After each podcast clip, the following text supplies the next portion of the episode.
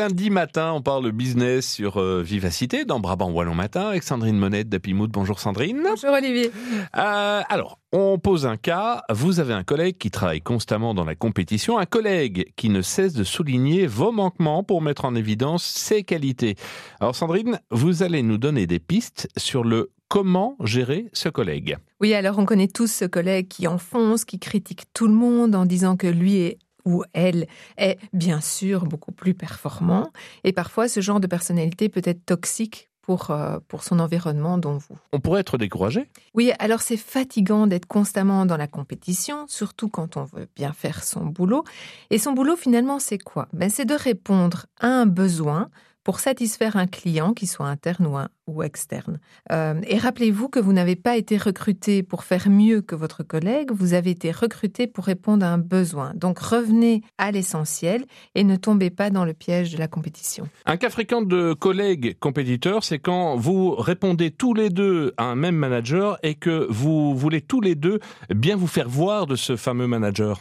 Oui, alors ça c'est le piège par excellence. Et on est déjà tous tombés dedans parce qu'il y a une notion de fierté mal placée. Mmh. Et pour les sanguins, il y a un risque de démarrer au quart de tour et de s'énerver. Donc ici, votre collègue compétiteur n'a pas les mêmes activités que vous, mais il met un malin plaisir à souligner à quel point votre manager est content de lui. Donc prenez la distance, restez dans votre objectif qui est de répondre à un besoin, répondre à un client. Et si votre collègue se fait bien voir auprès du chef, ben après, ce sera votre tour quand vous aurez fait euh, votre boulot, donc quand vous aurez satisfait aux besoins de votre client.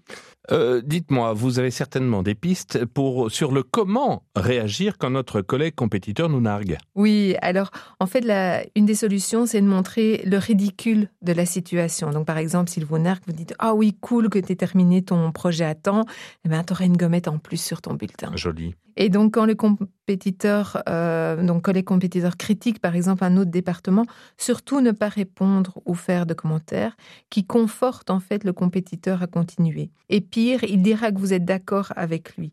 Donc, changez de sujet ou partez. L'idée est qu'il se fatigue et qu'il qu'il se retrouve quelque part tout seul dans sa compétition. Dites-moi en conclusion. Alors, prenez de la distance, restez bien dans votre objectif qui est de euh, satisfaire le besoin de votre client et non pas de faire mieux que votre collègue. Il y a une chouette vidéo sur YouTube sur un, sujet similaire de Simon Sinek, S-I-N-E-K, que je mettrai euh, le lien sur les réseaux sociaux. D'ailleurs, d'ailleurs, en parlant de réseaux sociaux, on va retrouver cette séquence sur votre site happymood.be, LinkedIn, Facebook, partout. Vous êtes partout, le reconnaître. Euh, Happymood pour info.